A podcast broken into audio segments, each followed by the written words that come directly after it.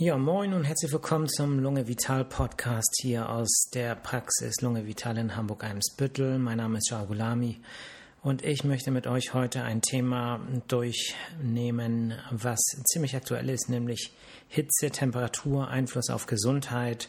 Aktuell sind es in Hamburg 30 Grad, Luftfeuchtigkeit 40 Prozent.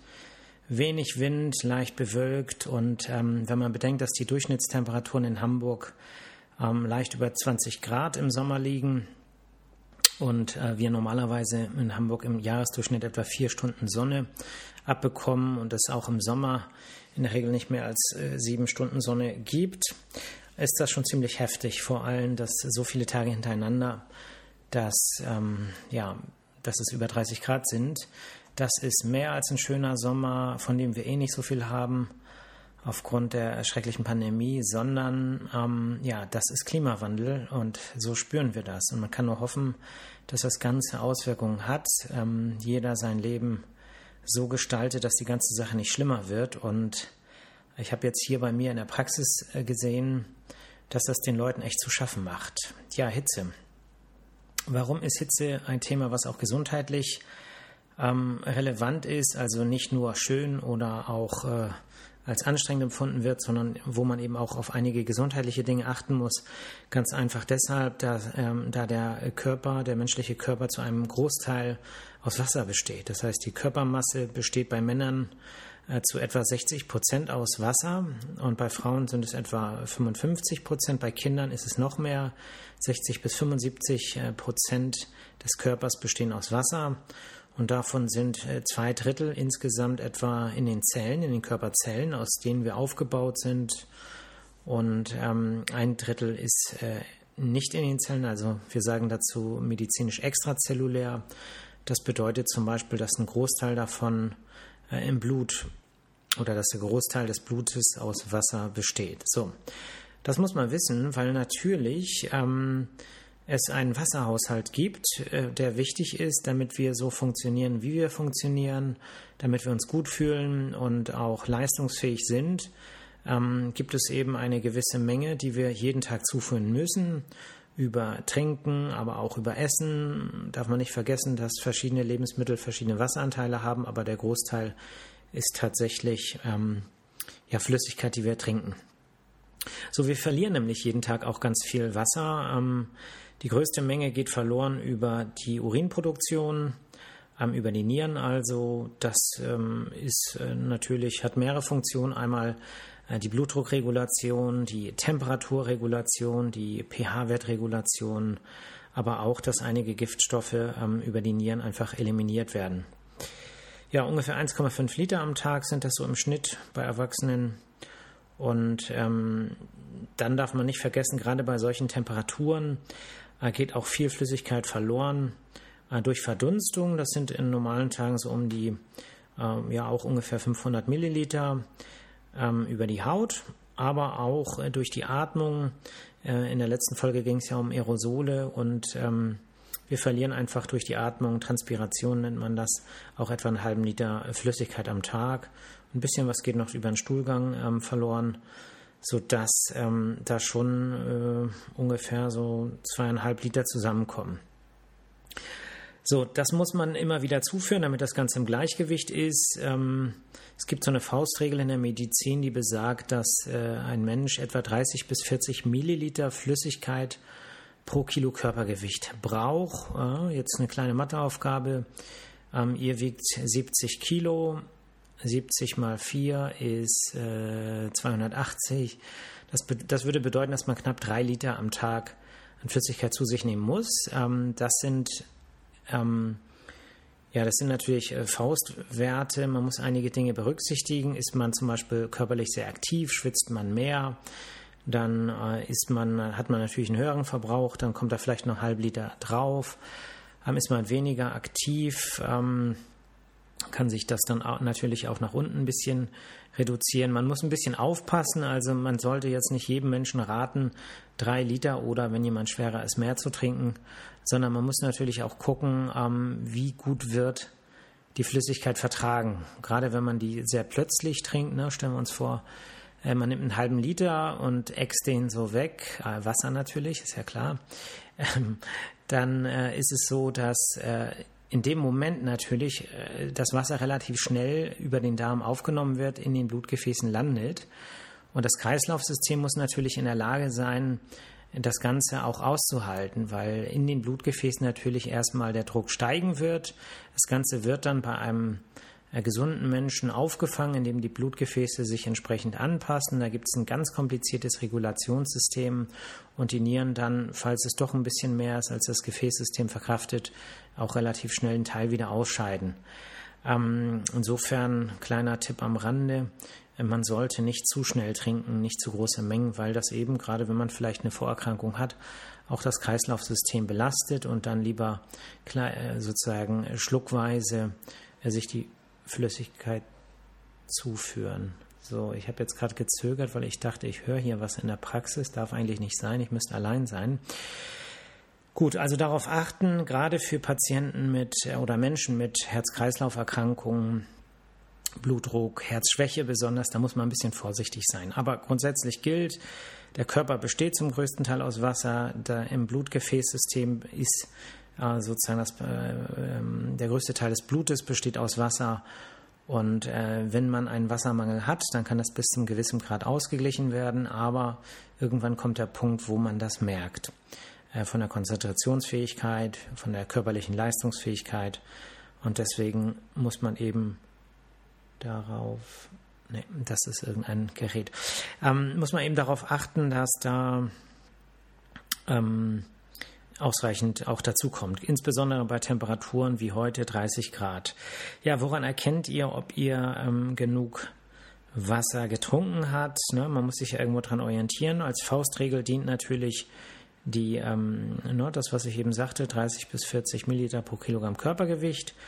Ähm, man kann aber auch ganz einfach anhand seines eigenen Be Wohlbefindens das Ganze nachjustieren. Äh, gerade wenn es so warm ist wie jetzt. Ne, es muss einem gut gehen.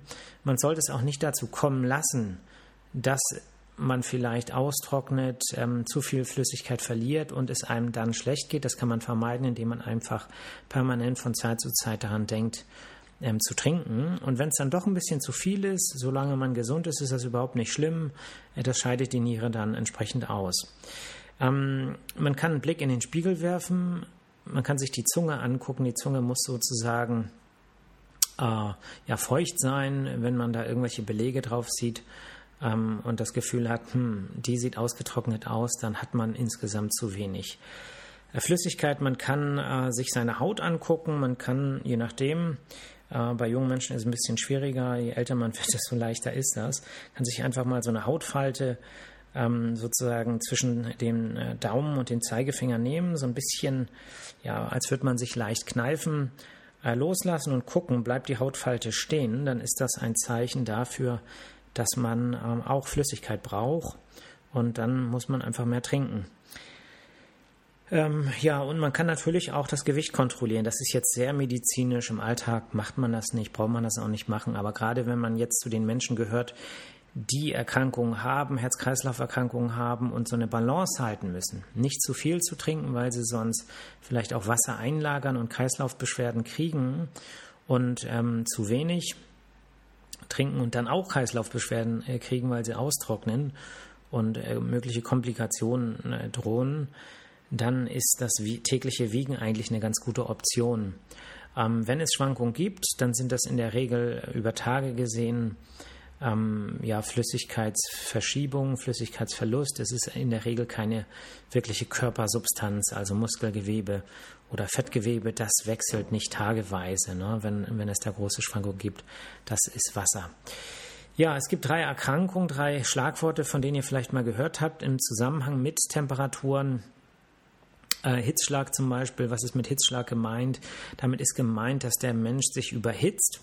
Ähm, überhitzt heißt hier über 40 Grad Körpertemperatur. Es ist ja so, dass die normale äh, Körpertemperatur so je nachdem zwischen 35,7 und 37,3 Grad Celsius beträgt. Ähm, das Ganze kann zum Beispiel im Rahmen von Krankheitszuständen ansteigen. Bis 38 Grad nennt man das subfebrile Temperaturen. Habt ihr vielleicht schon mal gehört? Über 38 Grad spricht man dann von Fieber. Man muss aber wissen, dass auch außerhalb von krankhaften Zuständen, die, die zu Fieber führen, es zu ähm, Erhitzung kommen kann, zum Beispiel durch Anstrengungen. Bei Marathonläufen ist es zum Teil so, dass die Körpertemperatur der Läufer auf bis zu 39 Grad Celsius ansteigen kann. Ähm, oder wenn man jetzt sehr lange in der Sonne ist, vielleicht auch nicht ausreichend trinkt, sich nicht in Schatten stellt, kann es eben auch sein, dass die Körpertemperatur auf über 40 Grad steigt und ähm, es zu Beschwerden kommt, ne, zu ähm, neurologischen Beschwerden, Schwindel, Übelkeit, Erbrechen. Das kann bis hin zum äh, Bewusstseinsverlust führen und das nennt man dann Hitzschlag. Äh, ähnlich, ähm, ähnliche Ursachen, nämlich Hitze, ähm, äh, gibt es beim Hitzekollaps. Da ist es so, dass eben auch durch Wärme, durch ähm, Flüssigkeitsverlust es zu Kreislaufproblemen kommt, zu möglicherweise zu Bewusstseinsverlust, zu Schocksymptomen und ähm, Hitzeschlag und auch Hitzekollaps.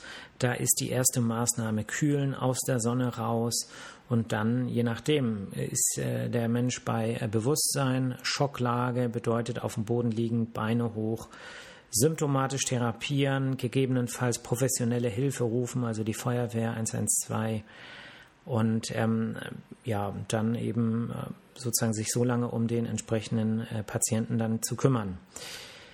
Am Sonnenstich habt ihr vielleicht auch mal gehört, was der Unterschied zwischen Sonnenstich und Hitzschlag? Sonnenstich, damit ist einfach gemeint eine intensive Sonnenstrahlung auf dem Kopf, die zu einem Wärme, Wärmeaufstau führt. Das kann dann mit einer Verzögerung, und das ist äh, wichtig, äh, zu einer Reizung der Hirnhäute führen. Und äh, das kann zum Teil Stunden nach der Sonnenexposition, also nach der Aussetzung, also nach den Sonnenstrahlen ähm, passieren. Das bedeutet, ihr seid den ganzen Tag am Strand, alles ist toll, ähm, ihr kriegt die Sonne auf dem Kopf. Ja, ein paar Stunden später geht ihr nach Hause und plötzlich irgendwann nach drei, vier Stunden fängt es an, äh, man kriegt Kopfschmerzen, es wird einem übel, es kann zu Erbrechen führen. Und ähm, da muss man dann den Zusammenhang sehen. Deswegen ist es immer gut, den Kopf vor zu intensiver Sonnenstrahlung zu schützen mit einer Mütze oder einem Sonnenhut. Insbesondere gilt das für Kinder. Wenn es dazu kommt, dass es einen Sonnenstich gibt, äh, kühlen, ne, ähm, in Schatten stellen, äh, ausreichend trinken und dann je nachdem, wie stark die Symptome sind, äh, kann es auch da äh, ähm, notwendig sein, dass man professionelle Hilfe sucht, denn eine gefährliche Komplikation des Sonnenstiches ist ein Hirnödem, das sind Wassereinlagerungen im Gehirn und ähm, das kann richtig lebensgefährlich werden. Also im Zweifel immer professionelle Hilfe rufen und nicht versuchen, das Ganze selber zu regeln. Das Beste ist aber, das Ganze zu vermeiden, indem man eben es nicht übertreibt mit dem schönen Wetter, mit der Sonne und dem Chillen im Garten oder am Strand. Gut, weil es heute so heiß ist und ich heute auch noch was vorhab, ähm, würde ich sagen, ähm, haben wir das Wichtigste, was Hitze und Körpertemperatur und gesundheitliche Aspekte angeht, für dieses Wochenende behandelt. Ähm, beherzigt es, achtet darauf, dass ihr ausreichend trinkt. Ähm, achtet darauf, dass ihr ähm, es nicht übertreibt mit der Sonne. Denkt an Sonnenschutz, Hautkrebs, ganz großes Thema, lebensgefährlich, nicht direkt. Ähm, Bräune ist schön, aber es ist nicht wert dafür, einen Hautkrebs zu kriegen. Insofern nach dem Motto, seid gut zu euch selber, seid gut zu anderen, passt auf euch auf. Ja, gönnt euch mal ein Eis ähm, und ähm, ja, haltet zusammen. Äh, ich freue mich, wenn ihr nächsten Freitag wieder einschaltet. Wieder meine Standardansage, schickt mir Fragen, damit wir endlich mal wieder eine Fragerunde machen können. Ähm, das macht mir immer sehr viel Spaß. Ähm, ja, schönes Wochenende euch allen und bis demnächst. Ciao.